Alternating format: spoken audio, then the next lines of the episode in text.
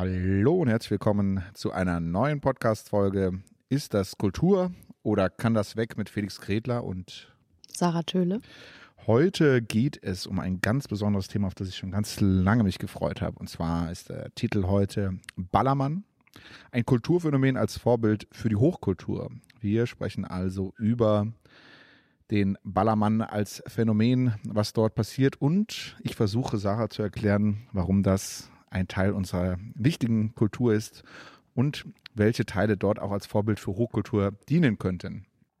Ja, ich bin sehr gespannt. Als Feedback hat uns erreicht, dass sich unsere Hörerinnen wünschen, dass wir mehr Persönliches aus unserem Leben erzählen. Deswegen wähle ich das jetzt gleich mal als Einstieg. Und zwar zu, zufälligerweise haben meine Nachbarn in letzter Zeit äh, häufig auf dem Balkon lautstark Schlagermusik gehört. Ich würde sogar fast behaupten, es war so Après-Ski und Ballermann-Musik. Ich kann das nicht so wirklich einschätzen. Zugegebenermaßen, ich kann diese Musik wirklich überhaupt nicht ausstehen und habe dann fluchtartig regelmäßig meinen Balkon verlassen.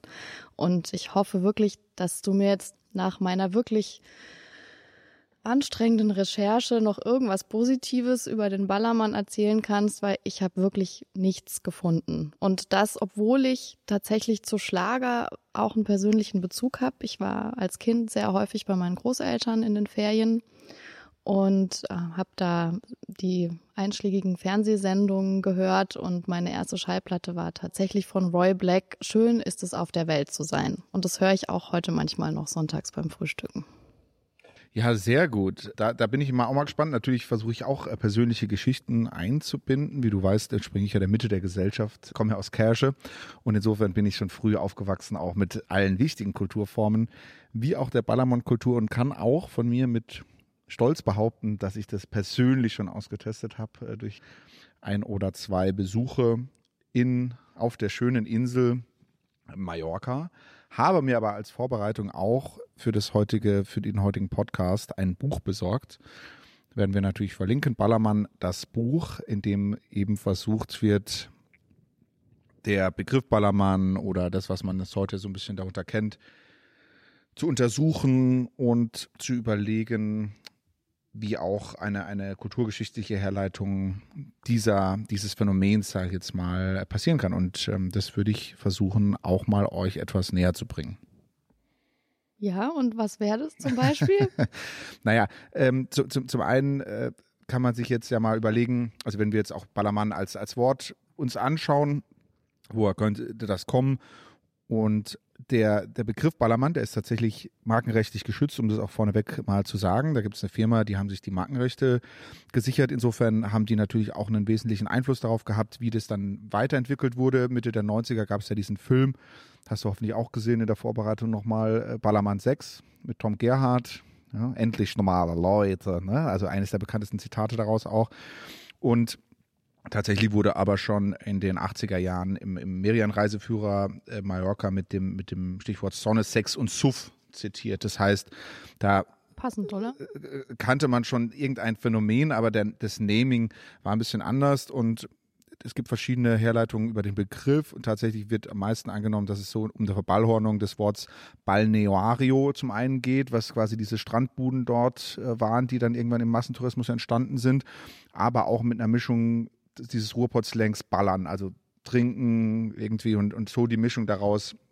Natürlich hat auch dieses, was im Zentrum war, diese, diese Bude Balneario 6, Nummer 6, wegen Sex als Sex quasi irgendwie da eine Rolle gespielt. Insofern, äh, das ist zum ersten Mal äh, der Begriff. Und ich habe jetzt eben versucht, in diesem Buch, das ich mir da durchgelesen habe, mal anzuschauen, wie die das sehen. Und, und das, die haben auch versucht, dort eben eine kulturgeschichtliche Herleitung zu machen. Ja. Also was ich jetzt aber schon auch tatsächlich spannend fand und nicht wusste, und vielleicht wissen das ja auch andere Leute nicht, vielleicht sollte man das nochmal erwähnen. Also anscheinend ist diese ganze Ballermann-Kultur eher aus dem Ruhrpott gekommen. Also soweit ich das jetzt verstanden habe, waren das praktisch so ein paar Deutsche, ähm, viele Sportvereine oder Fußballfans und auch so Karnevalsvereine, die irgendwie in größeren Gruppen dahin gefahren sind und Das waren so Ja. die ersten Ja, Gäste. es ist eigentlich nicht ganz richtig, sondern es hat sich schon so ein bisschen über die, auch mit dem äh, Massentourismus in Deutschland entwickelt, äh, als sozusagen das Fliegen äh, wesentlich günstiger geworden ist in den 60er, 70er Jahren. Da, da wurde es äh, zum Beispiel auch als Putzfraueninsel bezeichnet. Ne? Kennt man heute nicht mehr, aber die Neckarmänner zum Beispiel, sind auch so Stichworte. Der Teutonengrill, da dieser Flugtourismus wollte sich ein bisschen abheben von anderen. Das hat damals schon so, ein, so eine Exklusivität bedeutet. Also aber auch für die Leute, die aus einfachen Verhältnissen kommen, weil die sich plötzlich leisten konnten, irgendwo hinzufliegen. Und das, die Mallorca war dann sozusagen die, die Karibik des kleinen Mannes. Und dadurch ist natürlich auch viel aus, aus äh, Nordrhein-Westfalen, aus diesem Ruhrpott-Gebiet dann entstanden. Und die haben das schon geprägt. Und heutzutage ist es ja immer noch so, dass es sozusagen dafür steht, bezahlbare Preise für Sonne, Sand, Meer. Im Prinzip, das war der Grund, viel mehr gab es dann da auch gar nicht. Und dann hat sich natürlich Das ist außenrum auch schon eines der Hauptprobleme, das Für ich den- an für den kleinen Phänomen Geldbeutel. sehe, aber es ist eher politisch als kulturell. Absolut richtig. Also ich wollte jetzt, bin ja noch gar nicht beim Problem sozusagen, sondern erst nur bei, bei der Entstehung, ähm, was es überhaupt äh, ist und wie es, wie es entstanden ist. Und tatsächlich kulturgeschichtlich äh, kann man ja sagen, dass Kultur eigentlich Sinn entstehen lässt und, und dem Menschen eine Orientierung gibt in, in, in einer immer über, unüberschaubaren Welt. Ja? Und äh, die Kultur in der Regel eben normt und meistens die, die Freiheit des Menschen eingrenzt und so eben eine Ambivalenz von Freiheit und Sicherheit entsteht. Es, es drängt natürlich den Menschen generell immer auch daran, äh, aus, aus den Fesseln, aus den eigenen Fesseln auszubrechen und so irgendwie eine Unmittelbarkeit des Lebens zu erleben. Ja, und deswegen waren ja schon immer in der, in der Geschichte auch Orte gesucht, die irgendwie sowas Archaisches zulassen, die irgendwie Orte des Außeralltäglichen sind und eben andere Normen haben als dieses Alltägliche. Und da kann man ja sagen, ist, ist der Ballermann, wenn man es jetzt heute in seinen Ausprägungen kommt, im Prinzip so ein Epizentrum dieser Kultur, das, das Außeralltägliche zu suchen. Es gibt ja auch andere Orte, äh, so wie Kirmes, Jahrmarkt, die vergleichbar sind, vielleicht auch der Club, wo wir drüber schon gesprochen haben, die den Menschen eben es ermöglichen, da äh, aus, aus den normal in ihrem, in ihrem direkten Umfeld äh, entstehenden oder, oder vorherrschenden Normen auszubrechen. Ja, also das kann ich ja auch persönlich total nachvollziehen. Also, dass man ein Bedürfnis hat, sich auszuleben und sorgenfrei zu feiern außerhalb von den Sorgen und Ängsten, die einem im Alltag und im Berufsleben vielleicht begegnen. Und das ist ja auch so ein, wie soll man sagen, so ein Outlet. Das war jetzt auch ähm, in den Medien in letzter Zeit auch als mal so eine Debatte, da es ja im Moment schwierig ist, äh, da diese äh, Möglichkeiten eingeschränkt sind dass man dann eben sehen kann, dass es vielleicht auch zu Aggressionen führt, wenn Menschen diese Möglichkeiten nicht haben. Ja, soweit kann ich das ja schon noch nachvollziehen. Aber es ist doch auch kritisch zu sehen, also wenn man sich jetzt so Videos anschaut, wie das halt am Ballermann abläuft. So, ich war ja da nicht selber. Aha. Ich kann das ja nur Hast von also außen nur sehen, aber Mhm. es gibt viel Material und Interviews und auch die Liedtexte, die mich halt dann zu der Frage führen, wo ich mich halt frage, also wir haben ja letztes Mal in der Folge darüber gesprochen, dass ähm, ein Club ein geschützter Raum ist, ähm, in dem man sich frei fühlt, weil man auch sicher ist. Und wenn ich mir den Ballermann anschaue, dann ist es definitiv für mich kein Raum, in dem ich mich sicher fühlen würde. Das äh, sagst du jetzt, aber tatsächlich ist, ist dort vorzusehen, dass, dass extrem viele Frauengruppen auch, also jetzt heutzutage noch, also Fußballerinnen, äh, alle möglichen Sportarten dort in Gruppen da sind und es richtig feiern. Ne? Ähm, um, lass mich vielleicht nochmal äh, drauf eingehen, wie das in dem Buch angegangen wird, ne? weil du es ja auch schon gesagt hast, es ist im Prinzip so, so aus dem Alltag, Ausbringen und Feste und die, dort werden im Prinzip vier Parameter auch äh, genannt, nach denen es untersucht wird. Das, eine, das sind die Feste, Feiern, Spiel und Ritual. Und im Prinzip sagt der Autor, er geht im Prinzip das durch und, und vergleicht es so mit, mit historisch-geschichtlichen Entwicklungen. Ja, äh, Feste sind ja schon immer historisch gesehen eine Entlastung des Alltags und, und eben auch über diese Ekstase, Musik, Tanz, Alkoholiker. Also das ist jetzt nichts, was jetzt da neu entstanden ist, sondern das gab es ja schon, keine Ahnung, in, bei den alten Griechen überall, dass eben Feste gefeiert wurden und dass eben da die Regeln des Alltags temporär außer Kraft gesetzt wurden. Ne? Dass da spontan emotional gehandelt wird, dass die Zwänge der Gesellschaft überwunden wurden. In, in Rituale gab es auch schon immer. Das, das, das ist ja auch hier ganz stark zu sehen in, in der Ballermann-Kultur, dass da teilweise gleiche Shirts getragen wurden, werden, dass es irgendwie eine Art Maskierung gibt, dass es, und, und da kommen wir dann später auch mal bei der Musik noch dazu, dass es eingängige rhythmische Strophen gibt, die so eine Vergemeinschafterung erlauben, wo man, also es hat ja teilweise Ritual schon was, was Religiöses auch, ja, also das Für heißt, Männer. Nein, also das, das ist witzig, dass du das jetzt äh, so ansprichst. Ähm, das, da, da stehen Frauen neben Männern und äh, grölen die gleichen Lieder mit. Ja, also das ist da tatsächlich so ein, also da geht es ja auch um, also nur mal bei dem Stichwort noch Ritual zu bleiben. Ja, da, da geht man ja auch ein ritualer Konsum von Alkohol, also gemeinsam. Das Trinken erinnert dich ja auch hoffentlich an die Kirche zum Beispiel. Da wird auch gemeinsam getrunken. Es ist tatsächlich so, ne? Also dass man das feststellen kann, dass da wirklich ganz viele Analogien auch zur kirchlichen Liturgie äh, ich habe auch tatsächlich ne? bei meiner Recherche festgestellt, dass viele von den Künstlern, die da beteiligt sind, sich selbst als sehr religiös und christlich wahrnehmen. Okay.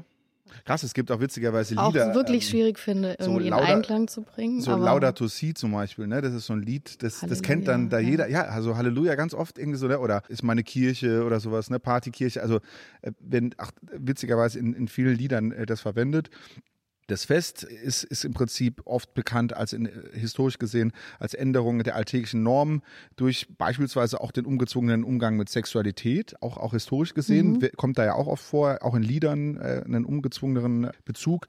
Und von Männern. Ähm, auch von Frauen, kann ich dir nachher auch äh, nochmal Beispiele geben. Und die Feier und die Feier tatsächlich, also das ist Fest, Feier, Spiritual, war aber tatsächlich irgendwie immer eine Versicherung der Normen. Also das steht für mich immer so im Gegensatz so ein bisschen, dass es eben meistens darum geht, eine bewusst ausgearbeitete Idee oder, oder Weltbild zu bestärken, dass man da in einer Art selbstreferenziellen Bedeutung geht, um eben auch sich selbst äh, zu vergewissern, dass man eben in der Gemeinschaft ist. Ja, und welches Weltbild soll da jetzt verstärkt werden? Naja, also äh, im Prinzip ist ja, ist es, geht's ja, ist ja zentrales Element eigentlich so eine Vergemeinschaftung von den Leuten, die dort sind. Also das, das passt ja jetzt auch zu diesen vier Begriffen und man, man versucht sich gegenseitig eben auf der einen Seite auszubrechen aus einem gewissen normativen Rollenbild, das man erfüllen muss und aber auch sich gegenseitig zu vergewissern, ob man sozusagen mit dem richtigen Rollenbild spielt. Also ich finde das eigentlich ein ganz äh, spannendes Phänomen, dass da durch den Alkohol, durch diese, durch diese Enge, die dann ja auch da entsteht, ne, es ist ja tatsächlich ein Massenphänomen dort auch, wirklich katalysiert wird und, und somit irgendwie total die Extremen rausmacht. Und, und du hast es schon angesprochen, natürlich führt das auch zu Konflikten und zu Problemen. Das kann man also nicht. Ich, ich denke halt, ja, also wenn wir jetzt an Volksfeste denken, äh, auch jetzt nicht unbedingt an die großen wie das Oktoberfest, sondern so an traditionelle Volksfeste oder Karneval, Fasching, wie das solche, da kann ich das total nachvollziehen. Ja, ich habe nichts dagegen, dass man sich berauscht und aus der Norm austritt und es braucht diese Räume, wo man mal jemand anders sein kann, wo man sich ausleben kann und auch so ein Perspektivwechsel, das das kann ich alles nachvollziehen, aber wenn ich mir das konkret an diesem Beispiel in Mallorca anschaue, dann ist das also ich bin einfach nicht zu einem besseren Bild gekommen, aber ich finde, der Ballermann ist wie ein Theaterstück über alles, was schief läuft in unserer Welt.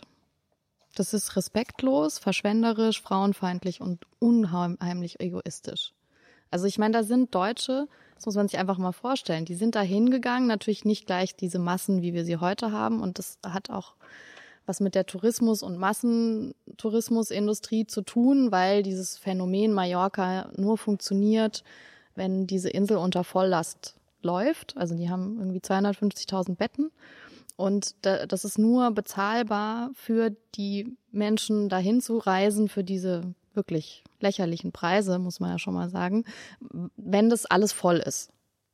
Ja, also das heißt, da müssen pro Nacht mindestens dann 250.000 Menschen schlafen, was dann für so eine kleine Insel schon eine enorme Umweltbelastung bedeutet, zum Beispiel. Dann sind es auch nicht alle Menschen, die nach, nach Mallorca fliegen, aber die verursachen natürlich auch unglaublich viel mehr Müll als jetzt nur die Bevölkerung, die dort leben würde. Die sind laut, führen sich auf, als das hört man auch in den Liedern, ähm, mein Mallorca, in Mallorca bin ich daheim. Nein, die sind da nicht daheim, die sind da im Urlaub, die sind da zu Gast und führen sich aber auf, als wären sie die Besitzer von dem Ort. Und wie soll sich denn jetzt jemand fühlen, der dort aufgewachsen ist und der da tatsächlich zu Hause ist. Also wie würden sich die Gäste von Mallorca fühlen, wenn jetzt ein Haufen besoffene Spanier bei denen im Dorf auftauchen würden? Klar, aber, aber in, in, in der Ausführung reduzierst du ja sozusagen das Phänomen Ballermann jetzt auf diese touristischen Aspekte, die, die natürlich kritisch sind, da gebe ich dir recht, wobei man sagen muss, dass diese, dieser Bereich, über den wir reden, der ist ja tatsächlich nur über den Tourismus entstanden, kann man jetzt gut oder schlecht finden. Also das ist jetzt nicht so, dass da irgendwie ähm, Leute verjagt wurden oder ähnliches, sondern im Gegenteil, man kann ja auch das positive Aspekt sehen, die haben dort darüber einen Job gefunden und äh, muss jetzt sagen, in Spanien einer der hauptindustriellen Faktoren oder, oder äh, Arbeitsplatzfaktoren ist ja der Tourismus. Insofern ist ja die Frage, man das sehen kann. Auch wenn natürlich über die, über die exzessive Entwicklung des Massentourismus, gerade im Bereich des Umweltschutzes und weiter, richtig viele negative Aspekte entstanden sind, die man natürlich versuchen muss äh, zu äh, bekämpfen. Das mit, also die so viele Nachteile, wie du vielleicht findest oder die es vielleicht gibt, die sehe ich zum Teil anders. Also man, es ist natürlich ein sehr niedrigschwelliger äh, Einstieg. Das hast du als Kritik genommen. Das ist natürlich, wenn man das als Kulturform sieht, auch ein riesengroßer Aspekt. Den gibt es in keiner anderen Kulturform eigentlich, dass man so eine niedrigschwellige Beteiligung haben kann in, in einer Art Kultur, auch sowohl finanziell als auch ja, aber auf, die, auf, auf Kosten von anderen Menschen. Also die, wenn Was du jetzt sagst, die, also ich will die, das jetzt die, auch die nicht. leben ja davon. Wir wollen, ich will es nicht die ganze Zeit zu politisch machen, weil das ist die Gefahr, dass wir dann zu weit weg vom Kulturthema kommen. Aber man muss schon anerkennen, dass also die Menschen, die dort arbeiten auf Mallorca, das ist jetzt, also ich weiß nicht, ob man denen damit unbedingt einen Gefallen tut.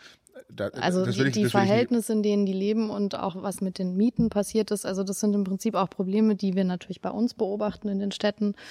Stichwort Airbnb und solche Sachen. Ne, also das hat sich, und das ist vielleicht jetzt auch, hat sich natürlich zugespitzt heutzutage und war sicherlich zu Beginn des Ballermann nicht unbedingt der Hauptfaktor.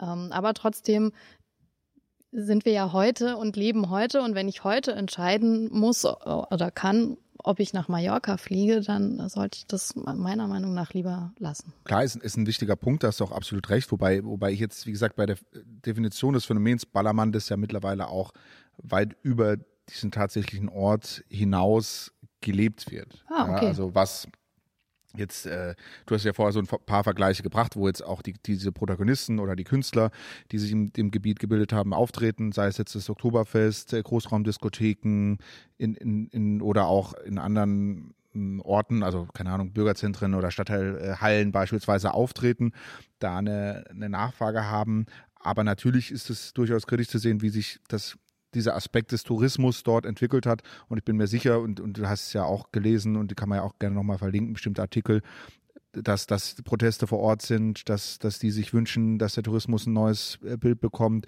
Gab, wurde ja viel über Verbote äh, diskutiert und auch die eingeführt, was jetzt Alkohol im öffentlichen Raum bedeutet und so weiter. Aber gleiche Diskussionen ja auch wiederum äh, vielleicht über Clubkultur oder, oder hier auch geführt werden es, es heißt ja nicht zwingend, dass jetzt eine Kulturform oder die Darbietungsformen irgendwie schlecht sind, nur weil sich einige daneben benommen oder weil zum Beispiel im öffentlichen Raum das nicht oder auch mit, mit den Flügen nicht äh, für Ordnung gesorgt werden kann. Was jetzt in den Räumen passiert, so wenn ich jetzt sage, keine Ahnung, lasst die doch in den Clubs feiern. Wir sorgen dafür, dass dort Ordnung quasi herrscht, dass dort aufgepasst wird, dass dort verantwortungsvoll Alkohol ausgeschenkt wird und so weiter der natürlich in, in, der Öffentlichkeit oft, was oft ausartet. Und, und das ist natürlich mit, mit Sicherheit auch die, die Sachen, die dort passieren, dann ein sehr negativer Aspekt dieser Ballermann-Kultur. Um das jetzt noch abzuschließen, vielleicht, ähm, es ist tatsächlich so, dass die Polizei jetzt auch in den letzten Jahren viel stärker das kontrolliert hat, wo Strafen verhängt wurden an Menschen, die im öffentlichen Raum sich betrinken und daneben benehmen. Und es ist ja, also man könnte vielleicht sagen, die spanische Regierung versucht eigentlich den Ballermann loszuwerden und die Entwicklung geht eher Richtung so einen individual luxuriöseren Tourismus, der dann nicht unbedingt besser ist. Also daran kann man dann auch sehen, die Verpackung sagt dann auch nicht immer was über den Inhalt. Eben, und da kann ich jetzt auch nur äh, Möhre zitieren, die ja eine der bekanntesten Protagonisten ist. Sie hat ja schon ein Lied gemacht, das heißt Scheiß auf Schickimicki. Das heißt, man, mhm. also das ist ja quasi tatsächlich so, so ein Gegenteil. Man empfindet sich als Teil der einfachen Bürgerschaft. Ja, insofern hätte man da natürlich auch Probleme, wenn das jetzt abgelöst wird. Und da gibt es auch ein Negativbeispiel oder ein konträres Beispiel, andere Insel in Spanien, Ibiza, wo, wo es eher einen ganz anderen Tourismus gibt, aber auch der zu Problemen führt. Ne? Der ja, zu eher Problemen. Oder am, am, Schluss zu den gleichen Problemen. Und ich muss ja also wirklich sagen, ich war ja auf beiden Inseln schon und habe diese Kulturphänomene dort wirklich erlebt. Und ich muss, muss fairerweise, also ich, hab, ich konnte für beide ein bisschen was empfinden, aber ich fand die Ballermann-Kultur wesentlich ehrlicher als das, was in, auf Ibiza passiert. Ne? Da, ist, da ist ja ein mega Hype dahinter, man, man feiert sich selbst und das, was du gesagt hast, ist so egoistisch, das ist eigentlich genau das Gegenteil. Ne? Das ist eine große Gemeinschaft, man, man irgendwie passt doch aufeinander auf, auch wenn es über diese Hypersexualisierung da tatsächlich auch kritische Sachen gibt, aber es ist eher so, so ein, wir sind alle eins und, und es zählen keine Unterschiede zwischen den Klassen mehr und so weiter. Im Ballermann, während es jetzt, also im Vergleich jetzt mal auch auf Ibiza, da komplett um Geld geht, um, um, um Geltung und, und, und solche Dinge. Insofern fand ich das wesentlich angenehmer. Und tatsächlich wollte ich nochmal auf die Frauen hinaus. Also es gibt ja da einige also im Vergleich zu vielen anderen Musikarten, also jetzt im Hip-Hop zum Beispiel, kenne ich relativ wenige bekannte Frauen. Möhre, Easy Glück, Melanie Müller, Mia Julia und so weiter, die auch sehr, sehr kritisch irgendwie sich da einbringen und, und total die Fans haben. Und eines der bekanntesten Lieder ist ja zum Beispiel, das sind nicht 20 Zentimeter. Ja, finde ich nicht kritisch. Nee. Naja, also das ist zumindest Nein. irgendwie so ein bisschen selbstkritisch und die Männer singen es dann mit. Das ist nicht selbstkritisch. Dem, das wäre selbstkritisch, wenn es ein Mann singen würde, aber doch nicht, wenn, also nein, überhaupt nicht. Was heißt nicht. Selbst, ja, aber es singen ja alle Männer mit, darum geht's ja. Also die dann, die dann dort okay, sind, weil es ah, eine Frau hm. sozusagen zum Thema macht und alle stehen dabei, also es okay. ist ja so meistens diese Verallgemeinerung, weißt du, alle singen das irgendwie mit und, und, und meinen ja quasi nicht selbst. Ein anderes Lied heißt zum Beispiel, mach mhm. dich nicht zum Horst Karl-Heinz. Also, also, das, ja, das, also die mit den Themen auch spielen und ihre starke Rolle da gefunden haben in diesem Kontext, das kenne ich aus anderen Musikrichtungen. Also wie gesagt, Hip-Hop, deutscher Hip-Hop oder sowas, sag mir mal eine oder zwei Frauen, die eine wirklich prominente Rolle in, in diesem Kontext spielen. Deutsche. Ja, okay. Dann. Im, Im, deutschen Hip-Hop zum Beispiel. Ne? Das ist in, wir reden jetzt hier, das ist ja auch in alles, die singen alle in Deutsch, ne? Ja, Deutsches richtig. Genre. Schwierig. Ja, Gut, da habe ich jetzt auch nicht andersrum, so drüber nachgedacht. Andersrum, also, um das gleich mal, gibt es natürlich aber auch Lieder, die dann halt eben die ja Kartoffelsalat nicht, heißen. Ja, ja und also zeig doch mal die Möpse. Wenn ich dich sehe, Friseusen. dann denke ich an ein Auto, denn deine Hupen sind so wunderschön. Genau. Ich hoffe, du kommst mal zum Reparieren, dann könnte ich die Hupen mal studieren. Also das, was soll ich denn von sowas halten? Ja, also wenn du es wenn du's wirklich mal betrachtest, ist das Also wenn das jetzt alle Männer singen, dann verlasse ich fluchtartig diesen Club.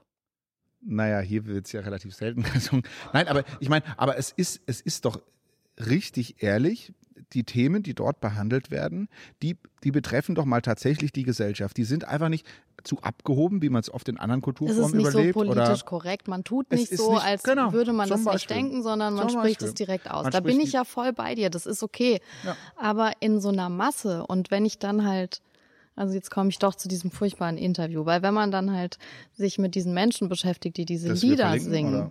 das wir verlinken, ja, ja. Ähm, weil ich jetzt natürlich nicht alles vorlesen kann ähm, und es nur auszugsweise, nicht, dass dann der Eindruck entsteht, ich würde das jetzt irgendwie anders deuten, als es gesagt wurde. Ich weiß natürlich auch nicht, ob die, der, die Zeitung das gemacht hat, aber es ähm, ist eine große Tageszeitung aus Schleswig-Holstein, die das veröffentlicht hat. Also ist es jetzt schon, ähm, es geht um Mickey Krause und ähm, er wird gefragt, wie es denn mit den Frauen in der Mallorca-Szene ist und ob die Szene denn sexistisch wäre. Daraufhin sagt er dann, ah nee, ob seine Texte, genau, erst wird er gefragt, ob seine Texte sexistisch sind. In keinster Weise, wir haben uns da gar nicht wirklich mit auseinandergesetzt. Die Songs sind sicherlich häufig doppeldeutig und am Ende sagt er dann, viele machen sich einfach keine Gedanken über meine Texte, sie müssten einfach nur zuhören, dann wüssten sie, worum es geht. Wir haben nicht die Intention, frauenfeindlich zu wirken. Ja, also und dann merkst du ja schon, also wenn man sich nicht mal Gedanken darüber macht, das ist ja, also Unwissen schützt ja vor Schaden nicht, ne? Das ist schon so ein Grundsatz, den ich auch wichtig finde. Und wenn man in der Öffentlichkeit steht, dann hat man schon eine gewisse Verantwortung auch, ja, weil man eben einen Einfluss nimmt. Das ist ja auch das, was Kultur macht, sagst du ja selber. Also der Gemeinsinn, äh, der leistet einen Beitrag zu unserer Gesellschaft, weil wir uns darüber identifizieren. Das heißt, wenn jetzt da tausend grölende Leute solche Texte singen, dann identifizieren die sich mit solchen Inhalten. Und dann bin ich mir einfach nicht sicher, ob ich das wünschenswert finde, dass die sich mit solchen Inhalten identifizieren und mit Menschen, die dann sowas sagen. Dann, dann wird er gefragt, ja, warum es ähm, vielleicht nicht so viele Frauen gibt im, im Mallorca, die, also als Künstlerin. Und dann darauf antwortet er dann, wenn man berühmte Bands anschaut, fällt auf, dass sie selten aus Frauen bestehen. Welche Frau füllt denn heute noch ein ganzes Stadion? mir fallen auch nur zwei, drei Frauen ein, deren Musik ich gerne mag. Ja gut, aber das, das, aber da, da muss Also ich ihm recht geben. Das ist ja das, was ich gerade gesagt habe. Das ist äh, ein generelles Problem. Ich hoffe, dass wir dazu auch tatsächlich nochmal eine Folge machen. Frauen in der Musikwirtschaft zum Beispiel oder ähm, oder in der in der Kulturbranche, äh, sowohl als Künstler als auch äh, Mitarbeiter, dass dass du feststellen wirst, dass grundsätzlich Aber so Frauen er zu, zu schlecht vertreten sind. Nein, ich habe dir gerade ein Also- Beispiel gebracht. Ich bin ich bin sogar der Meinung und das hat er glaube ich gar nicht so auf dem Schirm, dass es äh, in der Ballermann-Kultur wesentlich mehr Frauen gibt als in anderen Bereichen. Er sagt wortwörtlich, dass Lieder von Männern ein bisschen besser oder kompatibler sind. Gut, ich meine, das, ja, das, ist sehe die Meinung ich- von einem ja, Einzelnen. Also das ne? Aber anders, das, ne? ich finde, Und, und ich glaube tatsächlich, wie du vorhin gesagt hast, die Themen, die sprechen halt ganz ehrlich Sachen an. Und die sind ja nicht irgendwie so artifiziell wie jetzt äh, in anderen Kulturformen, die dann sagen, ja, wir sagen das jetzt durch die Blume, Puff the Magic Dragon, das musst du dir jetzt vorstellen, das, es geht jetzt da um irgendwie den Drogenkonsum und um, um eine Erweiterung, aber gesellschaftskritisch ist es schon irgendwie, ja, das wird direkt angesprochen, irgendwie scheiß drauf, mal ist nur einmal im Jahr, so, ne, oder äh, aber hier- das ist doch eine Mentalität. Sie liebt den die, DJ. Hallo, sie liebt halt den DJ und das ist jetzt äh, Ja, heute Abend das ein ist- Riesenproblem. das ja. ist nicht Muss das ja nicht schlimm sein, ja. Party, Palmen, Weiber und ein Bier. So, es geht einfach äh, zack, äh, um das geht's heute jetzt diese drei Tage, wo wir hier auf Mallorca sind, aber auch übrigens ein ganz tiefgründige Liebe gibt's teilweise auch eines der bekanntesten davon großer Bruder, du bist immer da. Geht's quasi um das Verhältnis von zwei Freunden, die quasi so eine innige Beziehung zusammen haben. Also die, da werden schon Themen angesprochen, die meiner Meinung nach in der Gesellschaft fast stärker thematisiert werden als oder die die so Alltagsprobleme oft auch wirklich sind und und aber ich will das nicht verzeihen nur, nur ich wollte auch nicht da, darüber hinweggehen was du gesagt hast die durchaus so einen gewissen Alltagssexismus oft sehr oft drin haben ja über diese Doppeldeutigkeit und über dieses direkte und über das konkrete Aussprechen von Geschlechtsteilen die die man sonst die sonst ja alle auslassen würden zum Beispiel. Und und das muss man auch nicht äh, gut finden. Und aber das hat sich da schon auch entwickelt. die Frauen als Objekt thematisieren, weil wenn ich eine Frau mit einem Auto vergleiche, dann ist das einfach kein passender Vergleich. Und das macht es dann auch nicht besser, wenn die Frauen selber auf der Bühne stehen und solche Vergleiche ziehen. Ne? Und als Antwort auf dieses 20 Zentimeter Lied gibt's übrigens auch ein Lied, ich habe jetzt vergessen von wem, aber da das geht dann so, du hast doch niemals 75D, du bist flach wie der Bodensee oder so. das glaub ist ich, doch, ist, ist, ist auch, äh, ist auch von, Ähm, von Möhre, glaube ich, von der gleichen, von gleichen äh, nee, das Sängerin. singen Männer. Sicher? Ich dachte immer, es wäre von Möhre. Aber gut, das lässt sich ja bestimmt rausfinden. Also weil es gut, tatsächlich vielleicht schon habe ich dann die falsche kann, dass Version die- gefunden. Also ich, ich, ich dass die verstehe, selbstkritisch äh, damit umgehen. Ja, aber was das, ich mich aber frage, also ich, ja, vielleicht sogar, dass die Künstler das als Comedy oder selbstkritisch wahrnehmen, wie manche das sagen, der, ähm, dieser Landschaftsgärtner, wie heißt der? Der jetzt auch rausgeflogen ist, der diese Bier, Bierpyramide gebaut hat. Landschaftsgärtner. Der hat so eine Wo ist der rausgeflogen? von Mallorca, den haben sie entlassen. Der hat so eine schreckliche kennst- du schwarze kennst dich richtig gut aus. Perücke. Äh, Icke Hüfgold. Ja, genau. Ne, der, der dann halt sagt, ja, das darf man alles nicht so ernst nehmen, weil das bei Comedy darf man das ja auch und warum ihm das jetzt so angekreidet wird und dann finde ich aber, ja, weil der Rahmen nicht klar ist. Also ich, ich, ich weiß es nicht, ich kenne zu wenig Menschen, die jetzt tatsächlich auf den Ballermann fahren, um also ich würde Aber- dir ja Intelligenz attestieren, deswegen Oh, das ähm, freut mich. ja, ähm, wundert es mich irgendwie, dass du das toll findest. Ähm, Ja, aber das, das ist aber das, ob das allen so klar ist, dass das nicht so ernst zu nehmen ist. Also meine Sorge ist einfach, dass das dann viel zu viele wörtlich nehmen. Ja, das ist, das ist das immer die Angst der, der Intellektuellen, die, die wirklich zu arg zu. Also ich finde es echt witzig, dass das, also das, ich will dir ja auch nichts unterstellen, aber ähm, oft ist es mal Leute, die das mal erlebt haben, die das ganz anders ähm, dann einschätzen können. Und tatsächlich dient dort Sex, und das hatte ich glaube ich so als Art Rauschkatalysator, ja. Und, und, es wird ja bewusst so eine Art sexualisierte Stimmung erzeugt, die dann irgendwie wieder zu dieser Ver Verallgemeinung, Vergemeinschaftung f- führt, ja. Und das, also das ist so ein bewusstes Phänomen, dass das auch über diese Ritualisierung und über die diese Feieraspekte irgendwie kommt. Und es ist aber mitnichten so, dass das irgendwie als bare Münze genommen wird. Ja, und es gibt schon auch, klar, findet eine, eine Enthemmung statt, auch über diesen Alkohol, was dazugehört, aber also ich will es will's wirklich nicht schönreden, aber es ist tatsächlich auch nicht so, dass das jetzt deswegen da zu dauerhaften Übergriffen äh, vermehrt führt, wie es sonst woanders gemacht wird, äh, was, was schlimm genug ist und was, was überall sehr schlimm ist. Aber das, das kann man tatsächlich eigentlich dort nicht erleben. Ja. Insofern ist es irgendwie ein Bestandteil dessen. Und tatsächlich in den Texten jetzt zu sagen, ist es so, dass, dass alle dort eigentlich wissen, dass das das irgendwie nicht so ernst genommen. Also das ist, wird oft mehr rein interpretiert. Ich habe das ja auch mit, ich habe verschiedene Freunde aus verschiedenen Gesellschaftsschichten, würde ich jetzt mal behaupten. Die einen, mit denen gehe geh ich nach äh, Ibiza, ja, mit den anderen gehe ich nach Mallorca. Ist witzig, ist wirklich manchmal so. Und die können es gar nicht verstehen, aber die anderen können auch überhaupt nicht verstehen, wie man in Ibiza Spaß haben kann. Ja, da, da spielen da oft zum Beispiel die großen Techno, DJs, Karl Cox oder, oder auch, auch David, also auch die, die, die Mainstreamigeren, aber auch die wirklich harten Techno-Acts in so großen 3000er, 4000er Venues, ja, und, und, und die Leute, mit denen ich am Ball war, die sagen, ja, wer geht denn da hin? Ich meine, das ist ja Dau, Dau, Dau, die nennen es immer Dau, Dau, Dau Musik, ja, und, und die anderen nennen, was, was für ein Begriff ist dann für die Ballermann-Musik. Also, das ist witzig, dass irgendwie die Toleranz da irgendwie dann, ja, manchmal auffällt, ja, genau, das tatsächlich sehr viel auch Heimat, Bayern und so weiter, ne, witzigerweise, die, die bekannten Läden oder so heißen ja auch Oberbayern oder Bierkönig, ne, das sind ja auch vom, vom Naming her schon oft eine Anlehnung. Bierstraße, Schinkenstraße sind ja die zwei großen Straßen mittlerweile alles über Deutsch geprägt, ne? also die so entwickelt und. Geister. Geister, Geister im, im Club. Äh, wo war ich Ja, also die, die, das scheinbar irgendwie so eine Toleranz ausbleibt, aber wie auch immer, dass das, dass es sehr schwierig ist, da einen Einblick zu bekommen. Und deswegen bin ich eigentlich froh, dass ich äh, schon da war. Ja, ich lade dich herzlich ein, ich, äh, mal, dass wir vielleicht zusammen nochmal eine Exkursionsfahrt machen. Die Frage ist, ob man danach anders drüber nachdenkt. Das, das, das ist, finde ich, wirklich spannend. Ja, also ich, was ich jetzt wirklich so ein bisschen mitgenommen habe, ist tatsächlich schon, also ich möchte ja auch nicht überheblich wirken und ich merke halt, ich kann mich aber auch nicht frei machen von meiner Prägung. Und natürlich ja, habe ich halt, klar, ich äh, ne, habe studiert, Kunst studiert noch dazu und habe mich halt bisher mit ganz anderen Themenwelten beschäftigt, wobei sich in meinem Freundeskreis tatsächlich auch Leute befinden, die schon auf Mallorca waren.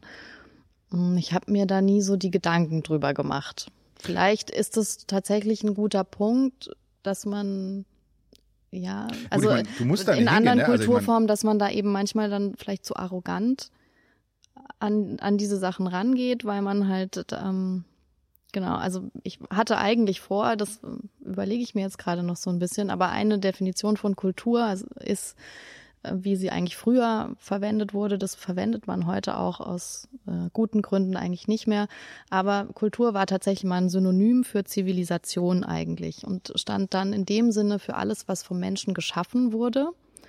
Daher kommt zum Beispiel auch so ein Begriff wie die Kulturlandschaft hatte aber eben auch oder hat eben die Schattenseite, dass, dass man das dann auch als besser ansah. Ja, also es hat dann dazu geführt, dass man andere Kulturen als primitive Kulturen bezeichnet hat. Jetzt ähm, sprechen wir von der Zeit der Kolonialisierung. Also man hat dann indigene Kulturen, zum Beispiel, weil man sie nicht verstanden hat, auf, auf von seinem hohen Ross herab verurteilt und als primitiv bezeichnet und das, daher kommt vielleicht auch bis heute noch, weiß ich nicht genau, müssten wir mal recherchieren, unser Begriff der Hochkultur. Jetzt war ich eigentlich, bin ich in diesen Podcast reingegangen und habe gedacht, ja, also vielleicht äh, für mich war jetzt diese Recherche echt so ein Zeichen, wo ich gedacht habe, vielleicht ist es doch ganz gut, dass es eine Hochkultur gibt, auch wenn das so was Elitäres hat, weil man sich, also schon allein das Wort hoch, ich bin höher, ich bin besser, die gute Kultur, hm, jetzt zweifle ich so ein bisschen daran, weil es natürlich nicht sinnvoll ist, wenn sich Menschen äh, ausgegrenzt fühlen. Und das ist aber auch nicht das Anliegen der Hochkultur in den meisten Fällen. Also ich glaube, dass die Kulturschaffenden, die dort tätig sind, gar nicht diesen Anspruch haben, Menschen auszugrenzen, sondern das eher so unbeabsichtigt ist, weil sie halt so in ihrer Welt gefangen sind, dass sie gar nicht die Zeit haben, äh, andere Sachen zu erleben und vielleicht dann mal einen Ballermann zu fliegen im Urlaub. Ja, zu Recht kritisierst du das natürlich und überlegst dir das nochmal neu. Ich, ich habe ja auch viel überlegt und ich hatte den einen ähnlichen Ansatz, der aber dann zu was anderem geführt hat, und zwar die Frage, was jetzt beispielsweise ein Unterschied zur Hochkultur ist oder was vielleicht einer Hochkultur fehlt. Und ich sehe das tatsächlich als Kritik. Also ich sehe mich selber jetzt als Kultur, besonders kulturinteressierten Menschen. Ich habe da aber auch gefühlt durch meine Bildung und so weiter Zugang zu allem. Ich kann mich begeistern für einen Museumsbesuch oder für einen Theaterbesuch, weil ich auch das Gefühl habe, ich kann da so ein bisschen dann was verstehen oder mitreden, weil ich vielleicht eine entsprechende Vorbildung habe jemand, aber viele, für viele trifft es, glaube ich, eben nicht zu. Ja, und das ist jetzt zum Beispiel in großer Form dieser Kulturform, kann man dann am Schluss Nachteile auch sehen, dass, dass die Eintrittsschwelle sehr niedrig ist, ja, wo man irgendwo das Gefühl hat, dazuzuhören. Und das ist ja auch eine große Kritik an der vermeintlichen Hochkultur, dass sie, und das unterstelle ich ihnen tatsächlich nicht, dass sie das bewusst machen, sondern dass es unbewusst auch über die Tiefe vielleicht und über die besondere Intellektualität, die dann irgendwo da verarbeitet wird. Man muss ja überlegen, das Klientel, das dort arbeitet in, in den Hochkultureinrichtungen, also da bei manchen denken wir schon, dass sie die Bodenhaftung verloren haben. Ne? Und das heißt ja nicht, dass sie es mit Absicht machen, aber sie versuchen natürlich dann irgendwas auch darzustellen.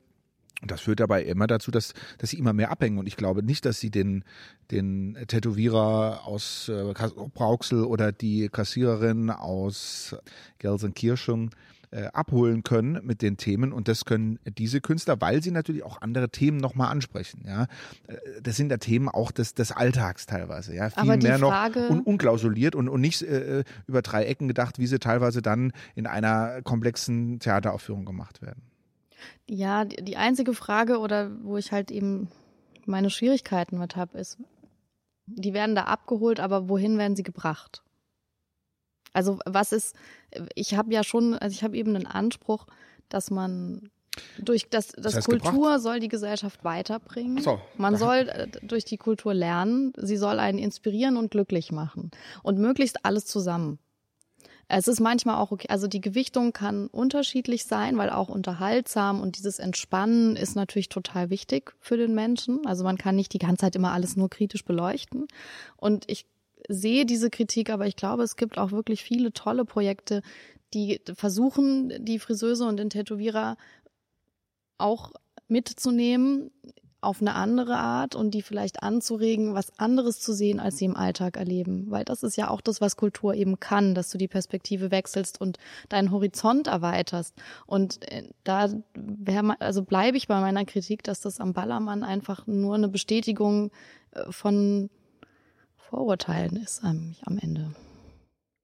Ich, ich glaube, du verkennst diesen Aspekt der Vergemeinschaftung, der, der eben auch viel mit Normen zu tun hat, wo man sich gegenseitig überprüft, auch ob äh, es hat sich auch da viel entwickelt, ob das, was man, was man miteinander verbindet oder auch nicht, dadurch irgendwie in so einem Rausch äh, auch zusammen äh, kritisch erlebt wird. Und Aber die Frage ist ja, also wenn der Rausch vorbei ist, haben die tatsächlich was mitgenommen daraus oder ist diese Verbrüderung und Vergemeinschaftung funktioniert die nur im Rausch? Ne? Weil nee, ich nee, kenne, nee, also, also natürlich, die, die wenn ich betrunken bin, dann habe ich auch viele Menschen lieb und ähm, aber die Frage ist, ist das am nächsten Tag dann auch noch so?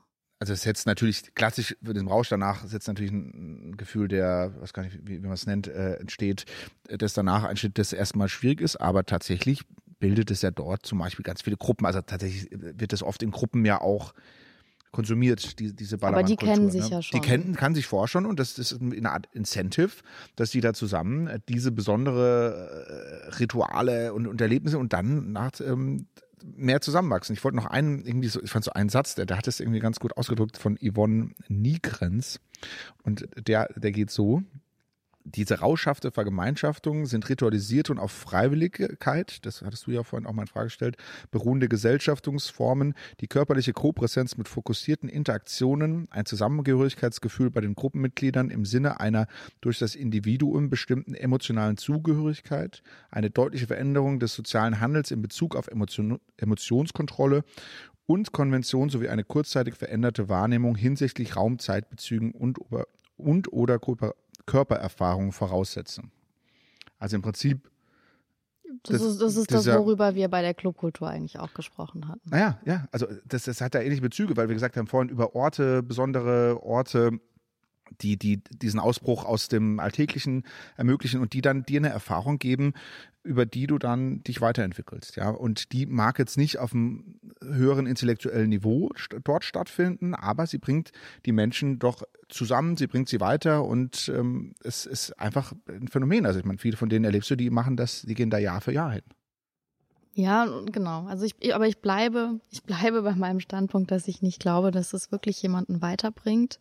Ich glaube, das ist Ablenkung. Das ist ein, eine Methode, um zu vergessen, was einen bedrückt und vielleicht sogar dazu führt, dass man die Probleme nicht angeht, weil man ja dann sozusagen den Arbeitsalltag. Also ich stelle mir das jetzt so vor, ich arbeite ganz viel und das stresst mich und eigentlich bin ich unzufrieden, aber dann am Horizont taucht mein Mallorca-Urlaub auf und dann fliege ich dahin und dann ist das alles wieder vergessen und dann kann ich ja auch wieder eine Weile arbeiten und dann kommt der nächste Mallorca-Urlaub, der mich praktisch wieder rauszieht. Ähm, was dann eigentlich als Konsequenz eher dazu führt, dass man den Schmerz nur betäubt. Also das ist dann wie der Aber Konsum ja von Schmerzmitteln, ja. Also ich durch diese Spaßkultur lenke ich mich ab und vergesse eigentlich, dass wir vielleicht lieber demonstrieren gehen sollten, um uns für Dinge einzusetzen.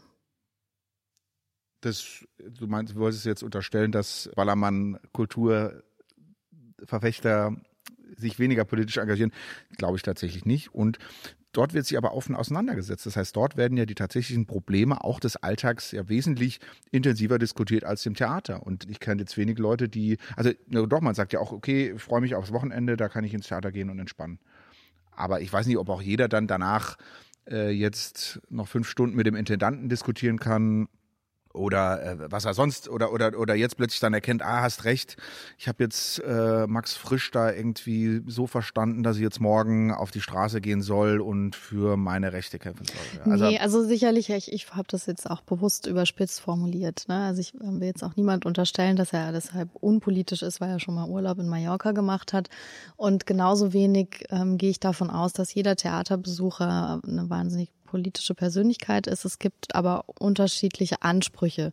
Also es gibt ja auch unterschiedliche Theaterstücke und je nach Stück wirst du automatisch mit solch, wirst du einfach mit Themen konfrontiert und da geht's nicht um Unterhaltung und auch nicht um Entspannung, sondern da geht's mit der Auseinandersetzung mit, mit der mit der Gesellschaft, mit der Welt, mit irgendwelchen Themen, die in der Realität von denen, die das inszenieren, als schwierig empfunden wird. Und das wird versucht, dir irgendwie zu zeigen.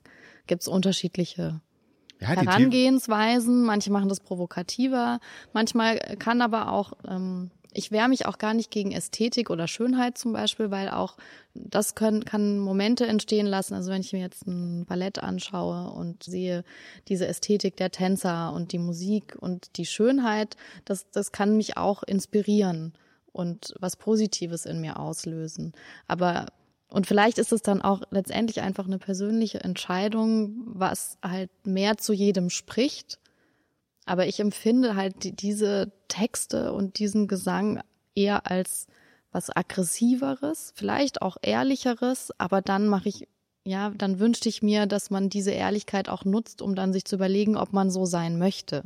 Ja, absolut. Aber, aber du sagst, es gibt A, den, den Zugang und unterschiedliche äh, Tiefe in jeder Kulturform. Ja, also das, auch hier stellen sich die zum einen die Frage, lebt denn der alte Holzmichel noch? Das ist ja ein ganz tiefen philosophisches Thema, ja, wo man natürlich äh, in die Historie getrieben wird und sich mit der Vergangenheit auseinandersetzt und halt andere äh, mit Dinge. Traditionen. Genau, also da geht es um das rote Pferd ja, da hat das rote Pferd sich einfach umgedreht. Da geht es um die Leichtigkeit des Seins. Ja, insofern äh, Cowboy in Indianer, also es gibt da wirklich alles. Nee, also ich finde auch, so wie du es gesagt hast, es, es gibt unterschiedliche Kulturformen und die gibt es zu, zum Glück und die gibt es auch mit, mit Recht und es gibt unterschiedliche Tiefen, in die die Menschen auch zu unterschiedlichen Zeiten einsteigen wollen. Insofern äh, gibt es auch da sehr viel Kritik natürlich auch an, an so, die, die wir angesprochen haben. Aber ich finde auch durchaus Chancen und, und berechtigtes Interesse, dass, dass die ihren Platz finden in der Gesellschaft, die Leute, die das äh,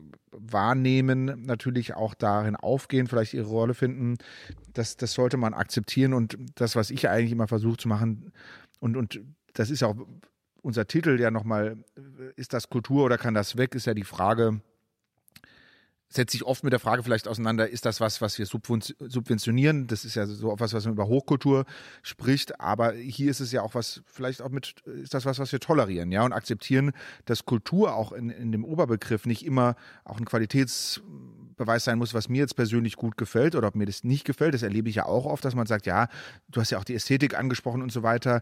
Ist das jetzt ähm, der Sänger oder das, was der singt, irgendwas, was ich persönlich gut finde, sondern das ist, eine Kultur definiert sich eben anders und ähm, das hat auch viel mit Toleranz zu tun und dafür würde ich auch mal werben und, und natürlich auch dafür werben, sich das mal, sich darauf einzulassen und sich das mal anzuschauen. Ja, also genau, ich, ich stimme dir zu mit einer Einschränkung. Also unser Podcast heißt ja, ist das Kultur oder kann das weg?